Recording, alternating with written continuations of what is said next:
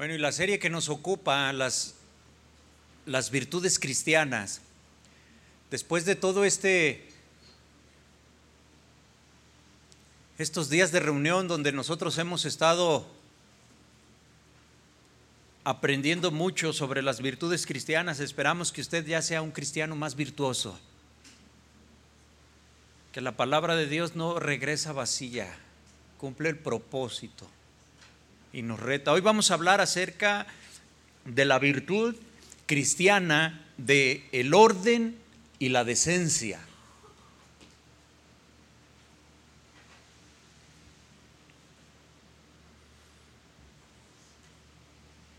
Y puede ir buscando, por favor, Primera de Corintios 14, versículo 33.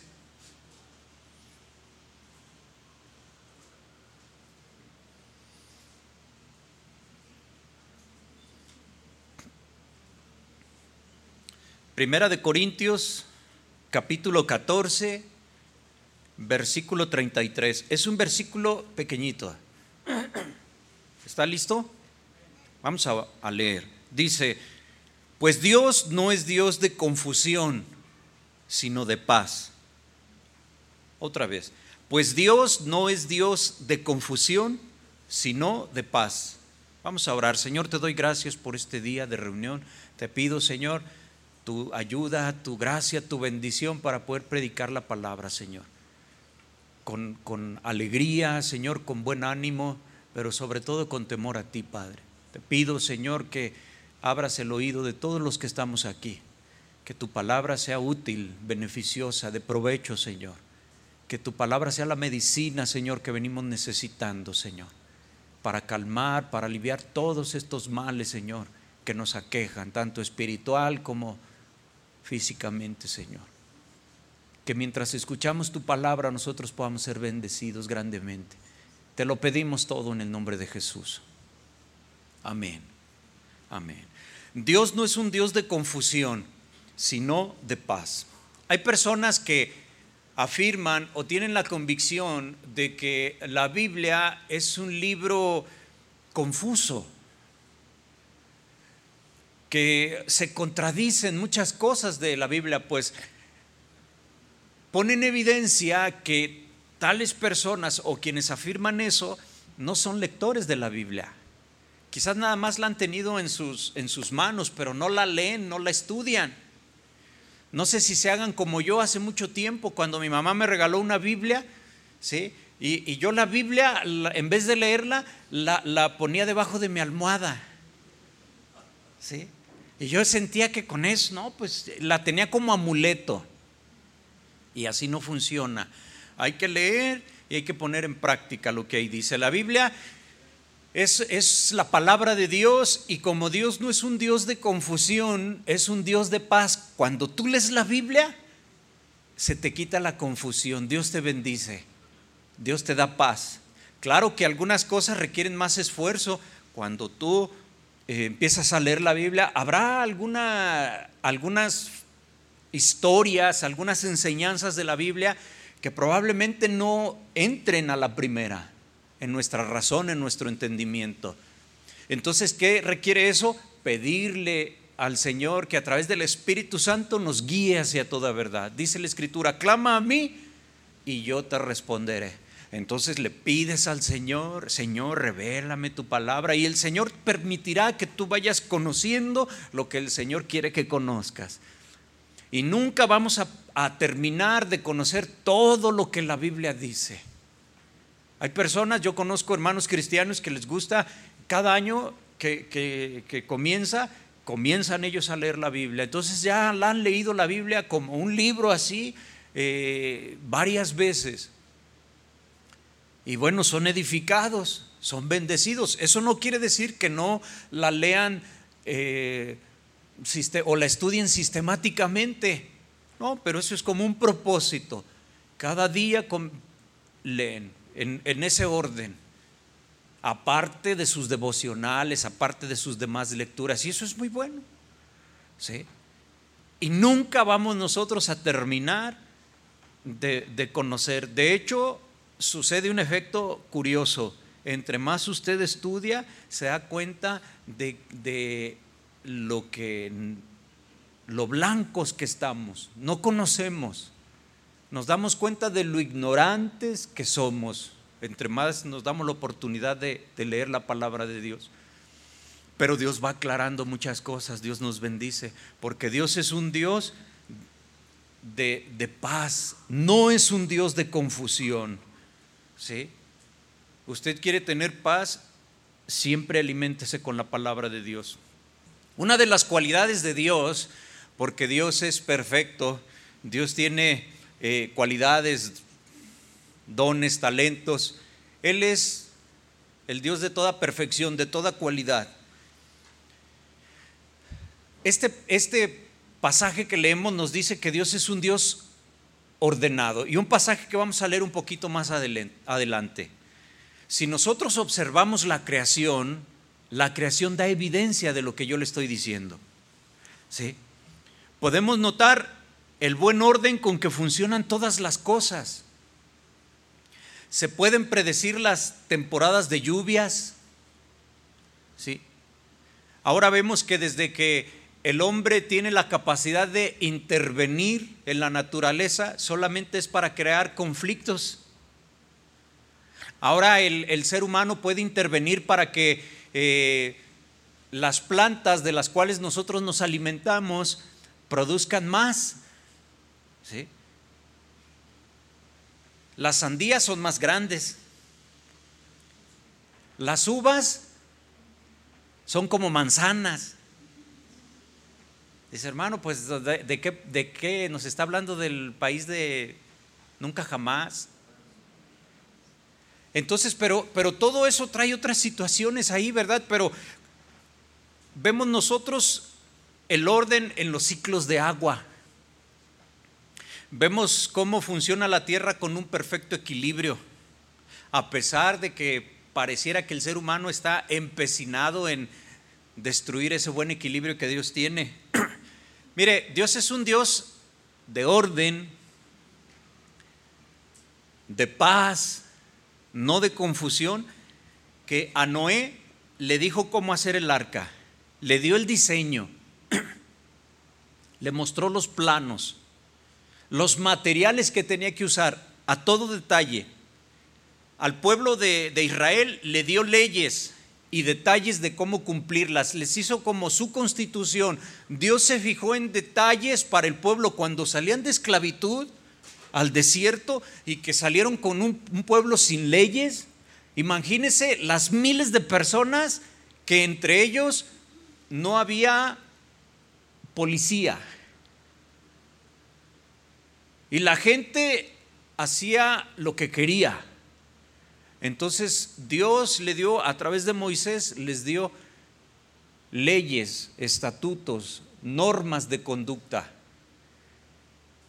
En la Biblia se encuentran cosas impresionantes que pareciera que están de más, que pueden causar bochorno, que pueden, pero le muestra a la mujer qué hacer eh, en, en sus periodos menstruales, por ejemplo. Fíjese nada más cómo Dios tiene cuidado de todo, por poner un ejemplo.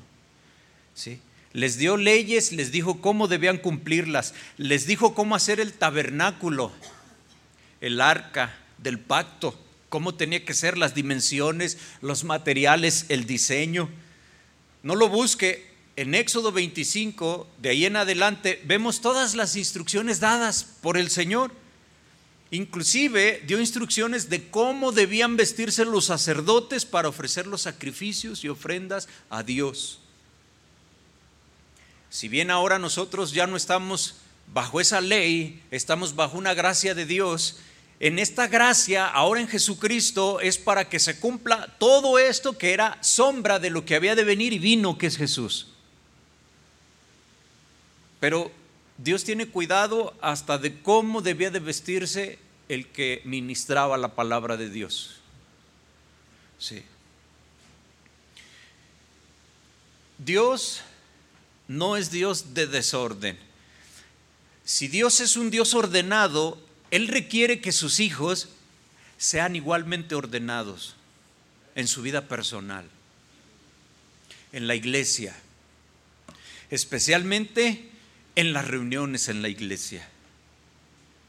Ahí adelantito del pasaje que leímos al principio, el 1440, 1 Corintios, dice, pero hágase todo, ¿cómo se debe hacer? Decentemente y con orden. Si usted lee todo el contexto, se va a dar cuenta de, del desorden que prevalecía en la iglesia en Corintio, por ejemplo. Se iban más por estas manifestaciones del Espíritu Santo en donde las personas entraban en un éxtasis, pero e, ese éxtasis era que fueron poseídos por el Espíritu Santo, empezaban a tener un éxtasis, empezaban a hablar en otras lenguas, pero es, ese tipo de conductas la venían arrastrando de estas mismas filosofías que eran contemporáneas de ellos. Entonces todo eso que de fuera lo traían a la iglesia y lo empezaban a hacer, pero ahora con el soporte, la excusa, la idea, la creencia de que era el Espíritu Santo. Y había un desorden en la iglesia, hablando eh, todos en éxtasis, eh, hablando unos en lenguas, hablando tantas cosas. Y, y Pablo lo reta, eh, yo parafraseándolo lo digo, como ¿Qué sucede cuando entra una persona nueva a la iglesia y ve semejante desorden? Dice, pues estos están borrachos. Ahora, eh, eh, ¿qué, va a aprender la persona? Y empieza a dar consejos de cómo tenía que haber un orden. De nada sirve que hables mil palabras eh, en lenguas desconocidas y nadie te va a entender. Es mejor poquitas palabras, pero que la gente pueda entender. Y empieza a poner un orden. Y si alguien quiere hablar en lenguas, no se lo vamos a impedir, pero debe haber un orden. Tres cuando mucho en la iglesia. Siempre y cuando esas tres eh, palabras en, en lengua extraña, en lengua espiritual, tengan traductor.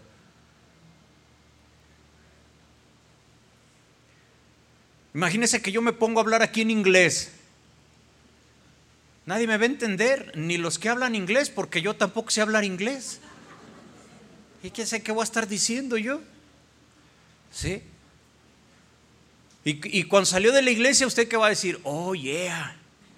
Nada más, porque, pues, ¿qué más va a aprender? No va a aprender usted nada.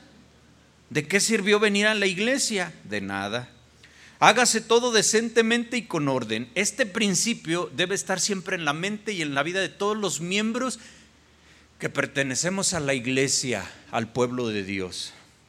Fíjate hermano, la palabra decentemente se usa en otras partes de la Biblia, por supuesto, y se traduce también como honestamente. En una parte se refiere a la diferencia que debe de existir entre el desorden en las reuniones, de la iglesia y de lo que debería de ser, cómo deberían de ser las cosas, como es el punto que se está tocando ahí en Corintios. Pero también la palabra honestamente también se refiere en la Biblia a llevar una vida socialmente diferente a la vida desenfrenada de los gentiles, es decir, de los no creyentes. El desorden y la confusión no edifican causan disgusto en quien sea, en las iglesias, en los visitantes. ¿sí? A veces en la iglesia invitamos a las personas a volver, pero imagínense una iglesia donde hay desorden, ¿a qué volver? Pueden preguntarse esas personas. No reciben beneficio, no hay un provecho, no se edifican. Un servicio bien ordenado, hablando en servicios de la iglesia, produce beneficio para todos. Cuando se dirige el culto, cuando el pastor o algún hermano está dirigiendo un estudio, ya sea clase, ya sea un sermón, una predicación, en el que hay reverencia de parte de todas las personas, es muy edificativo. Esto lo podemos ver también en las instituciones académicas, en las escuelas, cuando todos están en orden, poniendo atención, se aprende. Imagine al maestro exponiendo su tema, su clase, pero los estudiantes con su relajo no aprenden. ¿Qué están mostrando? Que no les interesa. ¿A qué van a la escuela? A lo que usted quiera, menos a aprender. Entonces eso lo trasladamos a la iglesia. Bueno, pues entendemos que entonces el orden es muy edificativo, construye, pero entre más distracción se da, se permite, más confusión habrá, menos provecho espiritual. Los hermanos se desaniman, los visitantes no vuelven. No conviene que haya conversaciones privadas durante las predicaciones, ni durante las clases, ¿sí? menos durante el culto, no.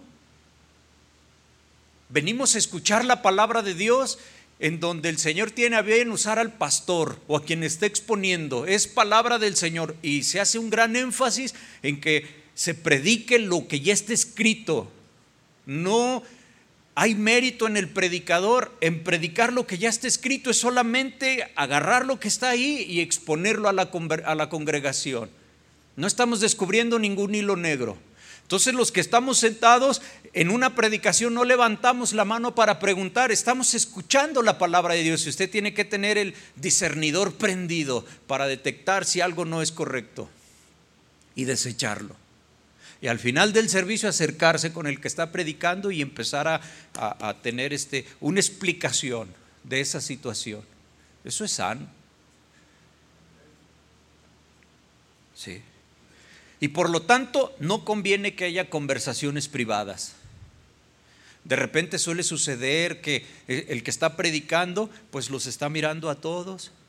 Y, ve uno si la persona que está atrás de, usted está predicando, tiene una conversación que a veces eh, al que está adelante, yo veo que dijo algo el de atrás y hasta los de adelante se ríen por algo que dijo. En algunos casos, pero en otros casos dice algo y los de adelante hacen las caras así como diciendo, como con ganas de voltear y... ¿Sí? O el desorden que estás escuchando la predicación y que de repente te asustas, dices, ay, está temblando, ya a Guzmán, este, ya sabe que Guzmán está así, una parte arriba y otra abajo. Los que vivimos de este lado somos los cristianos y los que viven de aquel lado son los no No, no se crea. Pero, y luego le mueven ahí en la silla a usted y usted piensa que está temblando. Y, y no es el de atrás que está ahí que moviéndole, distrayendo.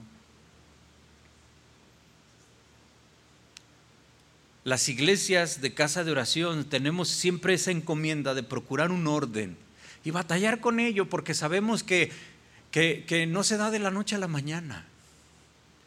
Tenemos que ser pacientes, Tolerantes en el sentido de que mientras logramos eso, llegan personas, están aprendiendo y eso lo tenemos que tolerar para llegar a la meta de tener nuestras reuniones en orden como yo creo que nosotros las tenemos. Cuando hablamos de, las familias, la iglesia es una iglesia de, de familias, las madres, pues imagínense, merecen todo nuestro aprecio. Cuando se traen a los niños al, culto, ¿sí? Todos debemos colaborar a cuidar a los pequeños. Los niños desde pequeños deben de aprender desde sus primeros años lo que significa adorar a Dios. Hace poco me decía, bueno, no hace poco, hace un tiempo me decía un, un, hermano, después coincidió con otro hermano y yo dije, es una carga que el Señor está poniendo, porque él decía, veo a algunos niños, los observo en el culto y veo que los niños están eh, sin interés por alabar al Señor.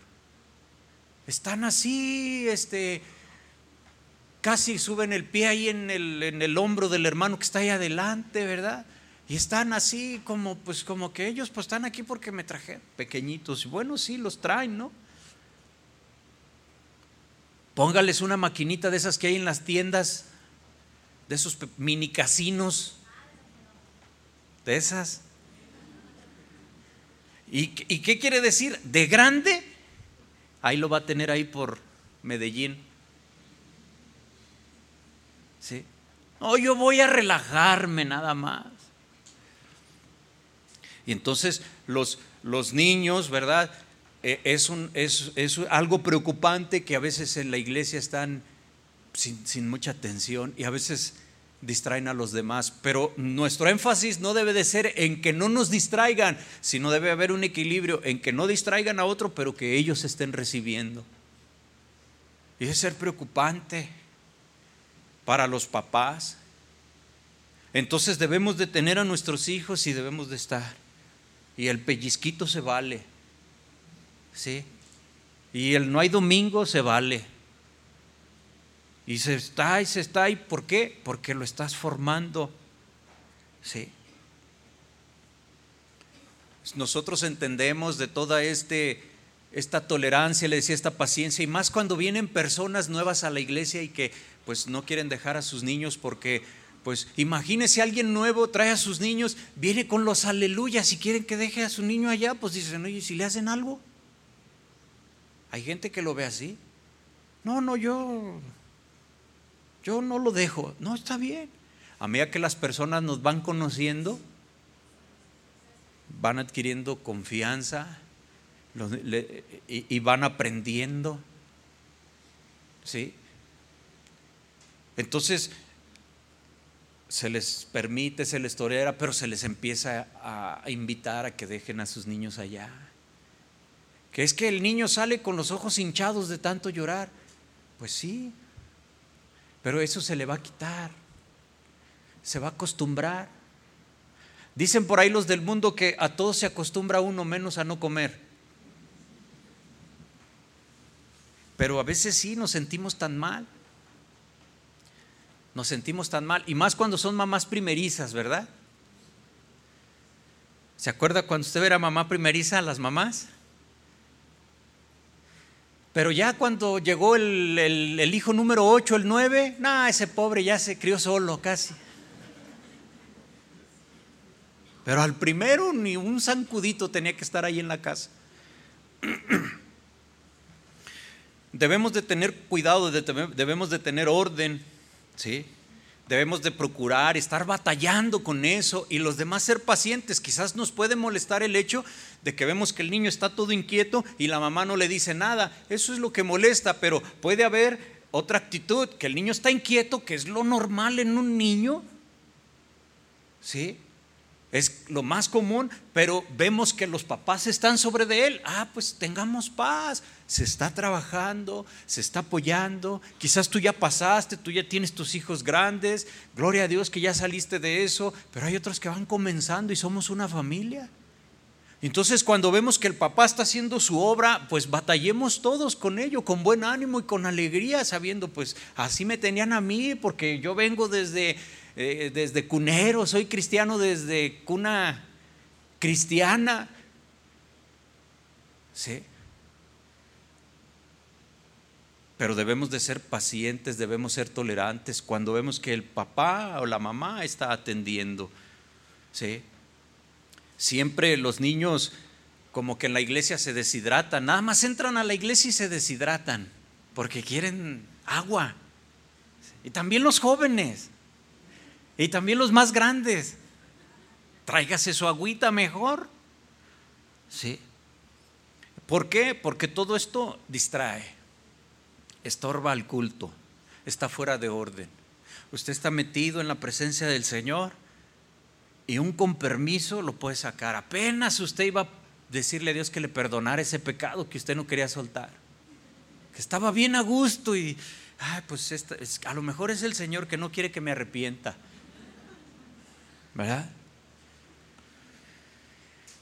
Los niños, los pequeñitos, van a hacer lo que se les permita hacer. Aprenden rápido. Si se les enseña cómo portarse durante el culto, van a aprender. Tarde o temprano van a aprender. Unos rapidito, otros más tardados, pero van a aprender. ¿Sí? Mientras nosotros en ese ánimo de ver el esfuerzo, ¿sí? De que se quieren hacer las cosas, Los padres pueden y deben controlar con firmeza, con constancia a sus hijos, aún hasta los más pequeñitos.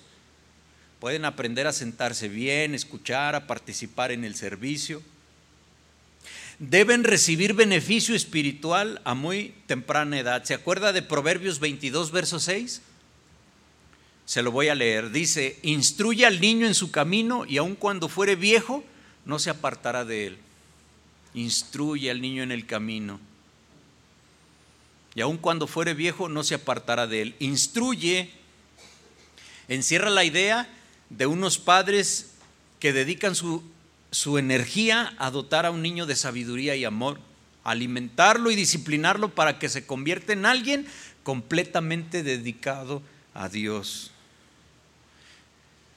Y si dejamos en paz tanto a los niños, ¿verdad? Y pasamos con los jóvenes que están empezando a tener madurez. A veces observamos que los jóvenes pueden causar también cierto alboroto en el culto. A veces en lugar de participar en la reunión en el culto, ¿sí? de alguna manera se divierten. A veces hay sonrisas, risillas, platican en voz baja, escriben recaditos, ahora con la facilidad de los celulares. Si algún joven está muy atento, pues ya le hacen bullying los demás. Ay, ya llegó el santito. Primera de Timoteo 4:12, mire lo que dice la escritura. Primera de Timoteo 4:12, no permitas, lo voy a leer en la traducción lenguaje actual. Me gusta cómo, cómo dice esta traducción de la escritura. No permitas que nadie te desprecie por ser joven al contrario, trata de ser un ejemplo para los demás cristianos. Que cuando todos oigan tu modo de hablar y vean cómo vives, traten de ser puros como tú. Que todos imiten tu carácter amoroso y tu confianza en Dios. No te menosprecien por ser joven. No des motivo. ¿Sí? Y, y cuando nosotros hablamos de, estoy hablando y tocando estos puntos así un poquito más rápido porque quiero entrar a, lo que el Señor quiere también decirnos a nosotros sin, sin eh, desaprovechar esta oportunidad de reafirmar el orden en la iglesia cuando se trata de los cantos en la iglesia. El objeto o el propósito de adorar de los cantos es adorar a Dios, expresarle a Dios nuestro amor, nuestro agradecimiento, cumplir con lo que dice la Biblia de exaltar, de adorar a Dios. Ese es el propósito de por qué cantamos. Cuando vienen las personas por primera vez, se les da un folleto en donde una de las explicaciones ahí es por qué cantamos aquí en la iglesia. Para que después en su casa puedan decir, mira, por esto cantamos, aquí dice la Biblia. Algunos de ustedes conservan ese tríptico que se les da. Sí. Mostramos nuestro agradecimiento reconocemos la grandeza de Dios, de nuestro Señor Jesús. Y, respecto a los cantos, en el orden que debe haber en los cantos, dice Colosenses capítulo 3, versículo 16. Fíjese lo que dice este pasaje tan importante. Colosenses 3, 16. Se lo voy a leer. Dice, la palabra de Cristo more en abundancia en vosotros Debe de abundar la palabra en usted y en mí. Dice, enseñándonos y exhortándonos unos a otros en toda sabiduría. Eso debe ser la palabra de Dios en nosotros. Pero fíjese lo que dice enseguida. Dice, cantando con qué? Cantando con gracia. ¿Cómo entiende usted eso? O sea que cuando usted canta con gracia es que poder sobrenatural salga de su boca y sucedan milagros. Esa es la gracia. Canto y hay gracia. Y, otros caen. ¿Sí? No. Cantando con gracia en vuestros corazones, dice al Señor con salmos, himnos y cánticos espirituales. Cantando con gracia quiere decir cantad bien. No para que concursemos, ¿no? Pero entonces debe de ser una forma ordenada. Entonces, para ayudar a que los cantos suenen agradables, el que dirige, como los miembros de la iglesia, pues entonces por eso es la explicación, por eso es ahí eh, la proyección de la letra, para eh, eh, conocer lo que se dice, pensar lo que se está diciendo, ver si es de acuerdo a la escritura, debe haber orden en eso y empezamos a adorar al Señor, exaltándolo. No me estoy refiriendo a que todos tenemos que ser entonados, pero sí me refiero a que debe de haber un orden.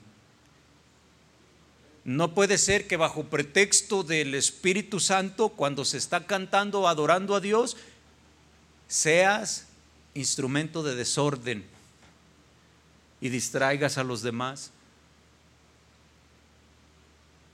¿Sí? No. Dice el pasaje cantando con gracia.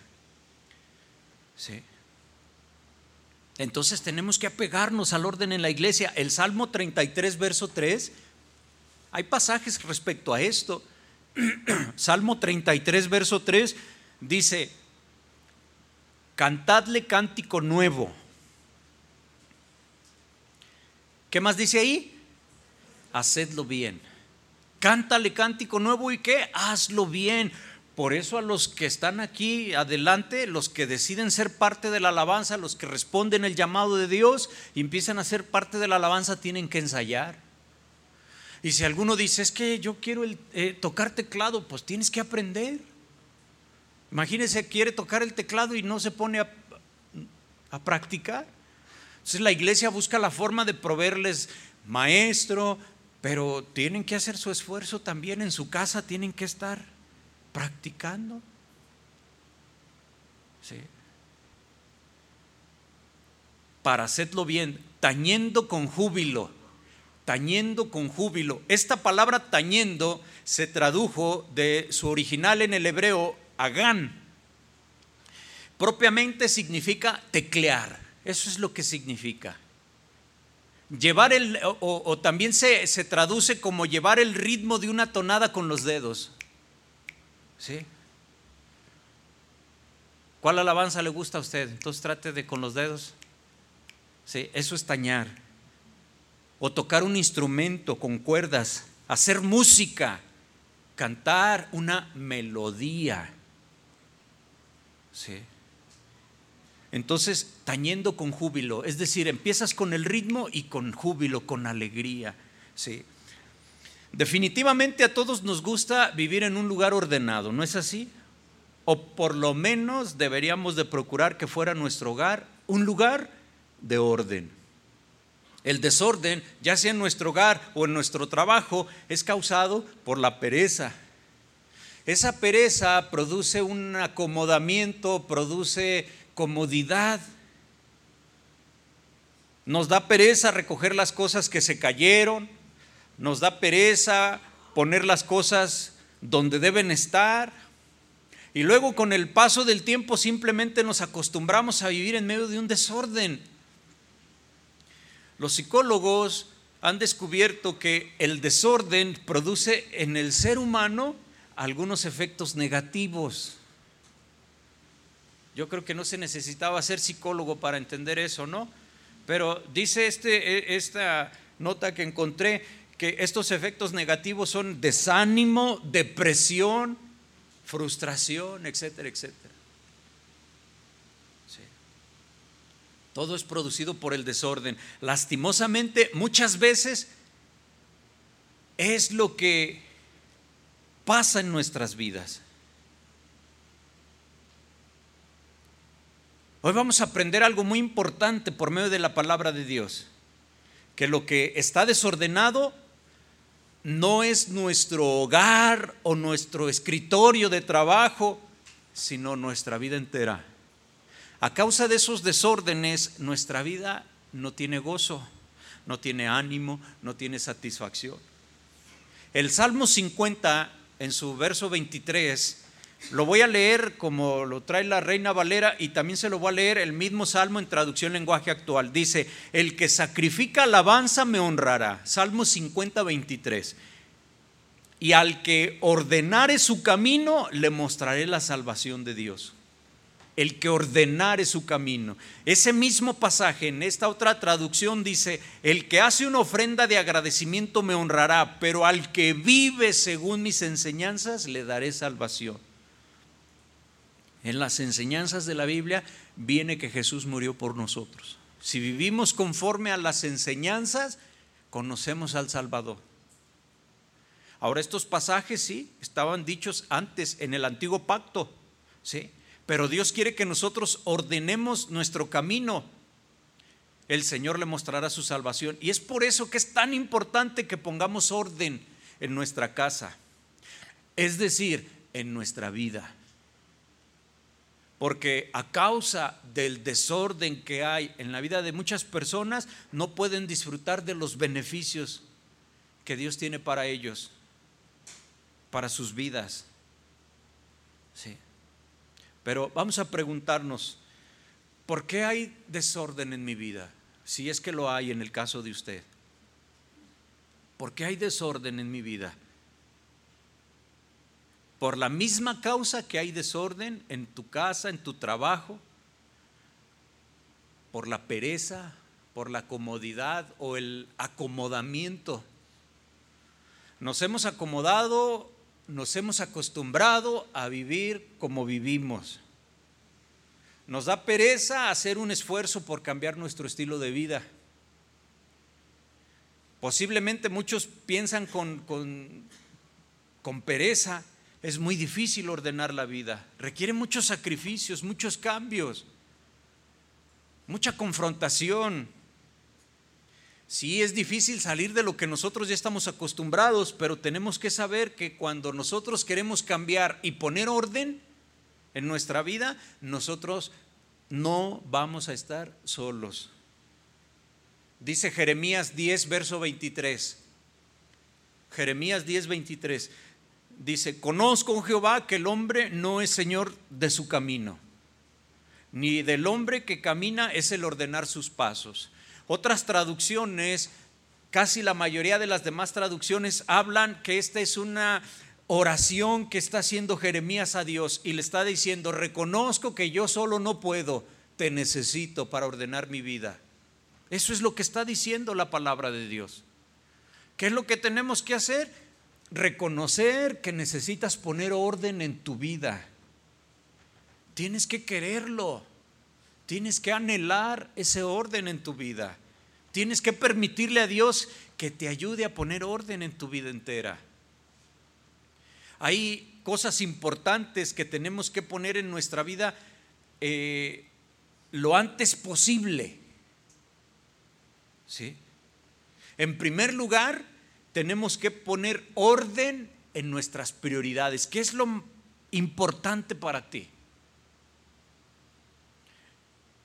Mateo 6:33, un pasaje que usted conoce y conoce muy bien. Mateo 6:33 dice, mas buscad primeramente el reino de Dios, su justicia, y todas estas cosas os serán añadidas. ¿Ve que sí lo sabe y lo sabe muy bien? Buscad primeramente el reino de Dios. El reino de Dios, ¿cómo se opera en ese reino?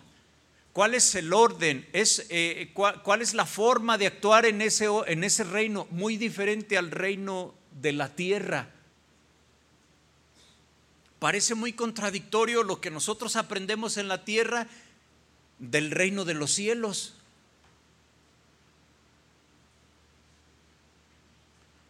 Jesús les dice, han escuchado que la ley decía y era algo que, en su momento lo tenían que hacer, hasta que llegó ese orden de Dios, ¿sí? Ojo por ojo. Han escuchado que sea así, mas yo digo, ¿sí? Perdona. ¿Te das cuenta que en el reino de Dios las cosas son diferentes? A nuestros niños les decimos en la escuela, no se deje, póngase listo. Si alguien te pega, tú dale más fuerte. Pero en el reino de los cielos es diferente se requiere sabiduría, se requiere dominar la carne, que queremos actuar impulsivos y Dios está tratando. No es nada fácil. Busca primero el reino de Dios. tenemos que poner orden en nuestras prioridades para que venga orden en nuestra vida. Mientras no comprendamos que Dios es primero y que tiene que estar antes que todo en nuestra vida, no vamos a poder experimentar todo lo que Él tiene para nosotros.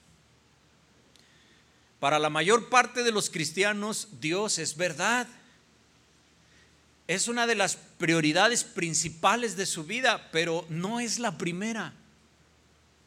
Antes está el trabajo, la familia, el negocio, el deporte y tantos argumentos que decimos. Hay, gente, hay, hay inclusive hasta hermanos que dicen, primero comer que ser cristiano. Con estas frases, ¿verdad? ¿Cómo podemos reconocer si Cristo es nuestra prioridad o no? La número uno, uno de los termómetros principales para medir eso es la asistencia a la iglesia. Cuando Cristo es nuestra prioridad, buscamos primeramente agradarlo a Él antes que a cualquier otra persona en el mundo. Luego del Señor, nuestra segunda prioridad tiene que ser nuestra familia. Después el trabajo no al revés, no primero el trabajo y luego la familia. Muchas veces Dios es primero en nuestra vida, pero hay un desorden en nuestras siguientes prioridades. La familia queda de lado, nos empezamos a volver materialistas, pero reflexionemos, es muy importante ordenar nuestras prioridades.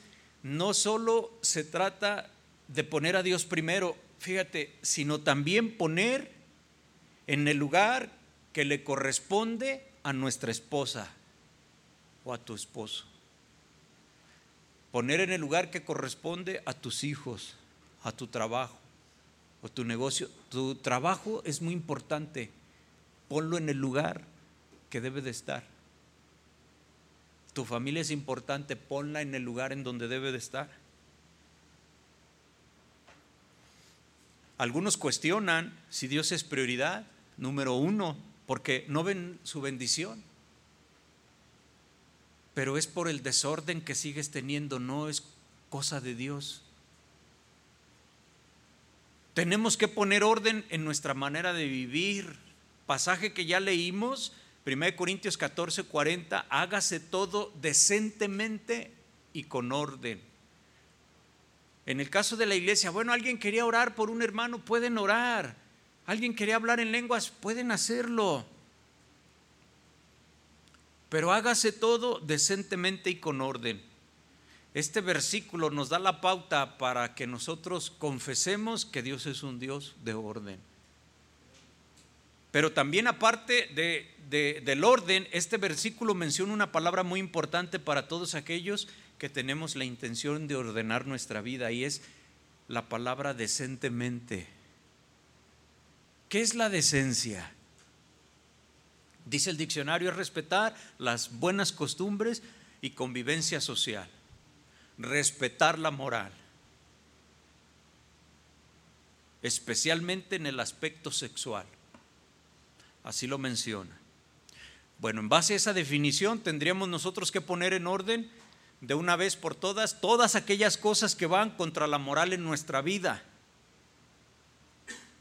pero que la palabra de Dios le llama pecado, para no quedarnos nada más con pensamientos morales, que puede ser relativo eso. Pero todos aterrizamos en la palabra de Dios. ¿Sí? Entonces la palabra de Dios pone a través del Espíritu Santo en nosotros lo que conocemos como el contristar. ¿Sí? Lo aplicamos, no contristemos al Espíritu Santo de Dios que mora en nosotros. Quiere decir que contristar al Espíritu Santo que mora en nosotros hace que nosotros nos sintamos mal. Una persona que hace eh, pecado y no se siente mal, no hay comunión con el Espíritu Santo de tanto estar continuando con ese pecado y no confesarlo, está caminando hacia la puerta peligrosa de la apostasía. La salvación no la pierdes. La salvación no se pierde y la salvación no es por obras. Pero la salvación alguien la puede desechar, repudiar, que eso es la apostasía. Nadie te la quita, solo que tú no la quieras. Y no se trata de decir, no, no la quiero, porque nadie, no, la gente no lo dice con su boca, la dice con sus actos.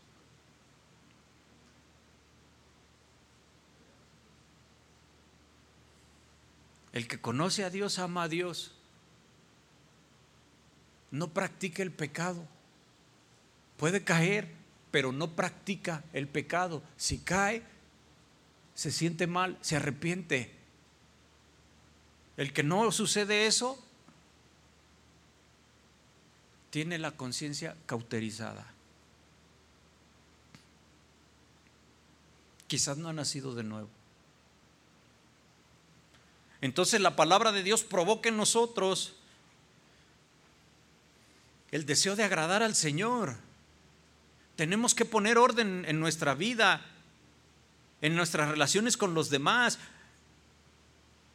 Antes la sociedad hablaba referente a los novios, hablaba de, novios con derechos, ¿sí? O sea, se permitía el manoseo, la satisfacción sexual que después los llevaba a la fornicación. Ahora, ¿sí? Se habla de amigos con derechos.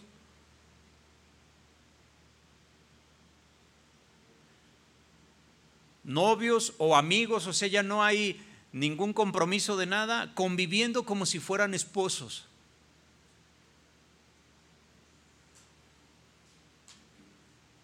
Novios encimosos. Todo el tiempo a veces queriendo estar así. Y una vez casados, ya no son encimosos. Ya no andan ahí. Sí, hay que poner orden en nuestra vida. Si hay relaciones fuera del matrimonio, hay un desorden en tu vida. Sí. Hay tantas cosas que nosotros podemos decir en cuanto a esos temas. Lo que, con lo que tú te alimentas, lo que dejas entrar, con lo que tú escuchas, provoca un desorden. Y Dios es un Dios de orden. Tenemos que poner orden en nuestros sentimientos. Dice Jeremías 17:9, se lo voy a leer. 9 y 10 de Jeremías 17. Engañoso es el corazón más que todas las cosas y perverso. ¿Quién lo conocerá? ¿Sí? Verso 10, yo Jehová que escudriño la mente, que pruebo el corazón para dar a cada uno según su camino, según el fruto de sus obras.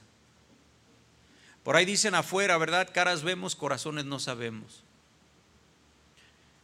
Quiere decir que muchas veces vemos personas externamente bien, que por fuera están bien, pero con un desorden tremendo en el corazón que no les permite recibir las bendiciones de Dios, ser felices, disfrutar lo que el Señor les está dando. Aparentemente están bien, pero hay un desorden dentro. Hay que poner orden en nuestros sentimientos porque el corazón es engañoso.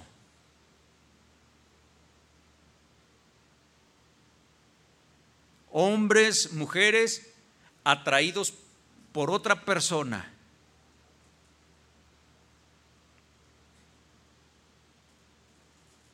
teniendo su esposo, no tiene ninguna relación, pero sus sentimientos están desordenados. Es el secreto ahí en sus corazones. Sienten una atracción. Aunque no hagan nada, todo está correcto, pero eso es evidencia de que hay desorden. Y Dios no es así. Obviamente quien está mal es el ser humano, no Dios. Y debemos corregir eso, ese desorden que solamente usted conoce y que a los ojos de los demás puede tener usted una vida perfectamente ordenada, porque la encubre bien, porque la camuflajea con las palabras, con la demagogia religiosa, con los amenes, con los gloria a Dios, con los aleluyas, para mostrarles a veces a los demás que estamos bien, pero Dios sabe la realidad que hay en el corazón. Muchos corazones están desordenados con sentimientos tan perturbantes como rencores, odios, resentimientos. Solo Dios conoce nuestro corazón. Solo Dios nos puede ayudar a poner en orden el corazón. Dios es un Dios de orden. Dios es un Dios de paz, no de confusión. Y tenemos que buscar en su palabra esos atributos, porque la vida de un cristiano debe de ser virtuosa. El cristiano debe de tener esa virtud de la decencia y el orden. Orden en nuestro servicio. Pero una de las cosas más importantes orden en nuestra casa, orden en nuestra persona, orden en tu trabajo. No te avergüences de ser ejemplo de orden en tu trabajo. El día de ayer yo convivía con unas personas que no son cristianas. Al terminar la reunión, cuando nos despedimos, una, de las personas que me invitó eh, me pidió una disculpa. Allá nos habíamos pasado un día muy, muy agradable y me dice esta persona, este, quiero pedirle una disculpa. Le digo, ¿por qué? Lo me dice, es que mencionaba a otra persona que había estado ahí que decía muchas malas palabras. Dice, y y que usted esté oyendo todas esas malas palabras que decía esta persona. Para la próxima ya no lo vamos a invitar, me dijo. Y yo le decía, no, no, no haga eso. Sí, no, no haga eso, no, no. La verdad es que yo no tomo en cuenta eso. Traté de explicarle que eso a mí no me afecta, sí, pero con el propósito pensando en entonces nosotros cómo podemos compartir y ministrarles a los demás a esa persona que me invitó, poco a poquito se va uno metiendo, ministrándoles la palabra de Dios, van recibiendo. Entonces al otro, a Blichi, poco a poquito, poco a poquito. ¿Cuántos ablichis hay aquí? Eh, así de cariñito a blichis, porque hay unos diabluchos. Póngase de pie, por favor.